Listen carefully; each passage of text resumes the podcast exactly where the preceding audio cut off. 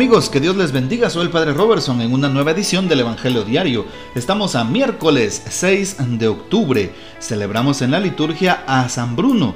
Durante algún tiempo Bruno fue profesor en Reims, pero un día junto con algunos discípulos se estableció en la Cartuja para dedicarse a la penitencia y la contemplación.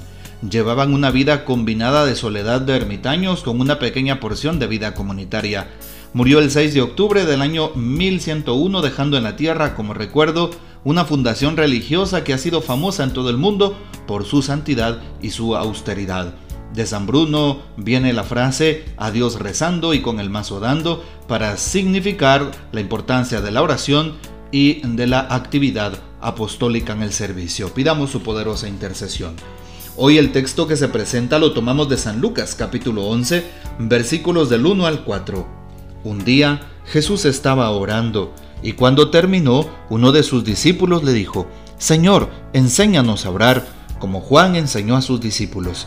Entonces Jesús les dijo, Cuando oren, digan, Padre, santificado sea tu nombre, venga tu reino, danos hoy nuestro pan de cada día, y perdona nuestras ofensas, puesto que también nosotros perdonamos a todo aquel que nos ofende, y no nos dejes caer en tentación. Palabra del Señor, gloria a ti, Señor Jesús. Tenemos entonces la oración del Padre Nuestro según la versión de San Lucas capítulo 11. Los discípulos, dice el texto, se daban cuenta de la actitud de Jesús. ¿Y qué estaban percibiendo? Percibían que su maestro oraba. Era una persona convencida de la fe, convencida de Dios, convencida de ese diálogo amoroso. Por eso dice el texto y empieza con estas palabras. Un día Jesús estaba orando y al terminar, sus discípulos le pidieron que les enseñara. Enséñanos a orar. Pidámosle al Señor que nos enseñe a orar. Muchas personas tienen dudas en la oración, pero más que eso, muchas personas también tienen inquietudes de saber cómo orar hay personas que siendo católicas y que llevan mucho recorrido en la iglesia aún no saben orar. ¿Cómo podemos orar? Primero es necesario pedírselo a Dios. Señor, enséñanos a orar. Qué hermoso es ver cómo Jesús practicaba la oración y por eso es que sus apóstoles le piden que les enseñe a orar, a rezar. ¿Por qué? Porque lo vieron orando, porque Él es un buen modelo. Jesús siempre se dedicaba a orar. En diferentes textos bíblicos se nos manifiesta cómo Jesús se tomaba momentos a solas. ¿Qué significa? ¿Será que se ponía a, a pues hacer juegos él mismo? ¿Se ponía a leer un libro? ¿Se ponía a hacer otra cosa? No, Jesús se ponía a orar delante del, Padre Dios. Lo mismo eh, se nos recuerda cuando en los textos nos dicen, subió al monte a solas a orar o cuando iba al monte de los olivos, iba a orar. Cuando subía precisamente a un monte era porque Jesús iba a orar, a encontrarse con Dios, a pedir fuerzas, a resistir las tentaciones a través de la oración. Y por eso sus apóstoles lo ven orando. Qué hermoso saber que te vean orando y que te pidan que tú enseñes a orar. Qué hermoso que te vean amando y que te pidan que tú enseñes a amar. Qué hermoso que te vean diciendo la verdad y que te pidan que les enseñes a decir la verdad.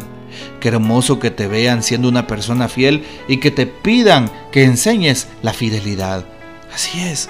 Y por eso, qué hermoso que te vean siendo una persona justa y que te pidan que les enseñes el don de la justicia. ¿Ves? cómo es de importante, qué hermoso que te vean siendo una persona pacífica y que te pidan que tú les enseñes a amar la paz y no la violencia. Pues así era Jesús. Jesús les enseñaba a orar. Y por eso Jesús entonces les enseña esta famosa escena del Padre Nuestro. El Padre Nuestro es la oración por excelencia de la iglesia. Es la oración que debemos de hacer en la mañana, al mediodía, en la tarde, en la noche, todo tiempo y en todo lugar la oración del Padre Nuestro. Jesús la deja como una oración por excelencia. Así como los judíos tienen el famoso Shema Israel, es decir, escucha Israel. eh, que tenemos en el libro del Deuteronomio capítulo 4 versículo 6 y la hacen durante diferentes momentos en su jornada. Tú haces el Padre Nuestro siempre, tratas la manera de, de orar a través de esta intención esta oración. Recuerda que el Padre Nuestro no es una oración que se debe de repetir mecánicamente ya. Cumplimiento, hacerlo por eso. No, si no, no tiene sentido, mejor no, no hacerlo, mejor no, no decir esas palabras. Más bien el Padre Nuestro es una oración que deja Jesús para confiar en Dios. Y por eso dice, cuando oren, digan, Padre, Abba. Jesús nos enseña a dirigirnos a Dios como papá. De hecho, la palabra Abba, que proviene del hebreo, significa papito, ¿sí?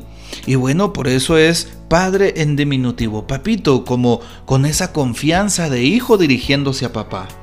Qué hermoso. Abba, Padre, santificado sea tu nombre.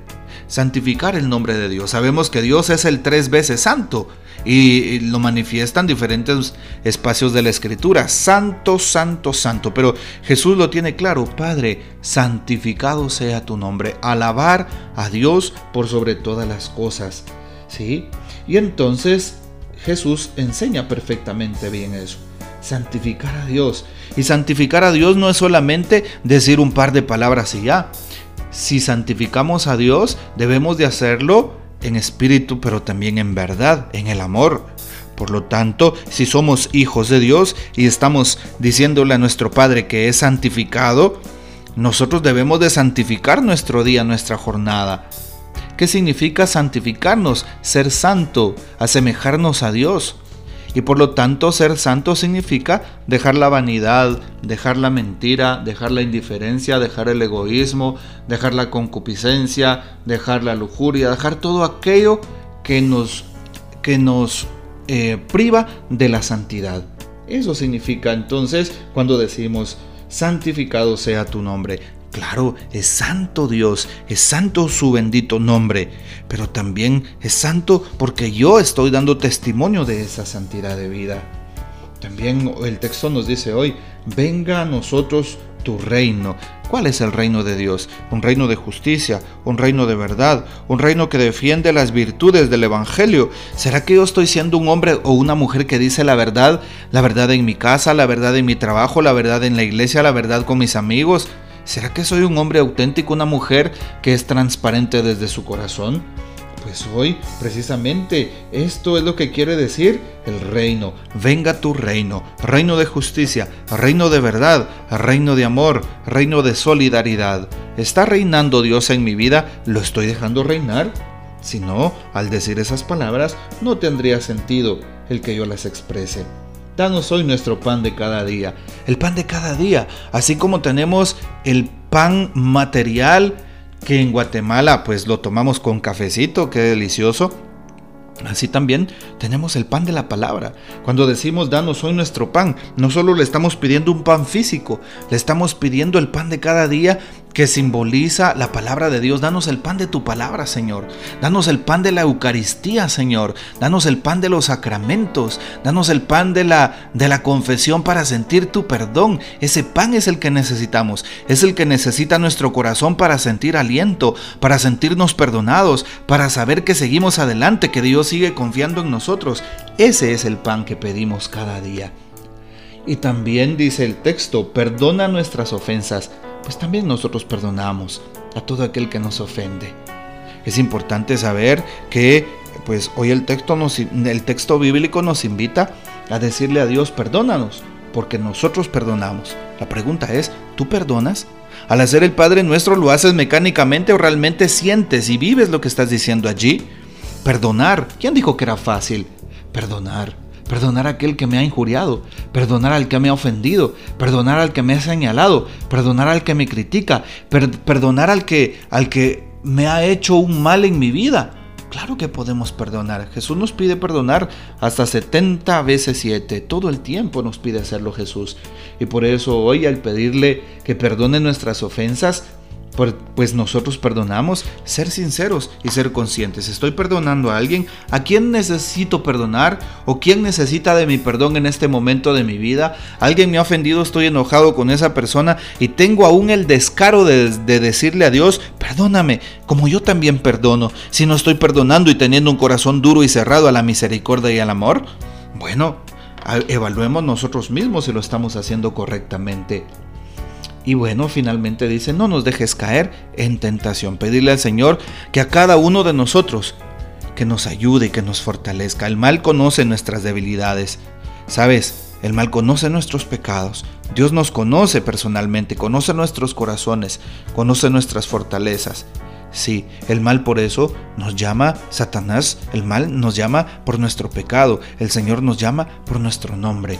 Pidámosle al Señor que nos ayude para estar convencidos de que podemos abandonar el pecado y no nos dejes caer en tentación significa, Señor, no me dejes caer en aquel pecado que suelo en el cual suelo caer en aquella trampa en la cual muchas veces de nuevo he caído. Dame la gracia de levantarme, restaura mis fuerzas y ayúdame a seguir adelante. El Señor nos ama y por eso nos propone también esta manera de orar, en donde Dios es un Dios de misericordia. Por eso se pide el perdón.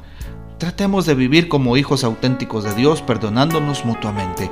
Que el Señor nos bendiga, nuestra Madre Santísima nos guarde y gocemos de la fiel custodia de San José. Hasta mañana.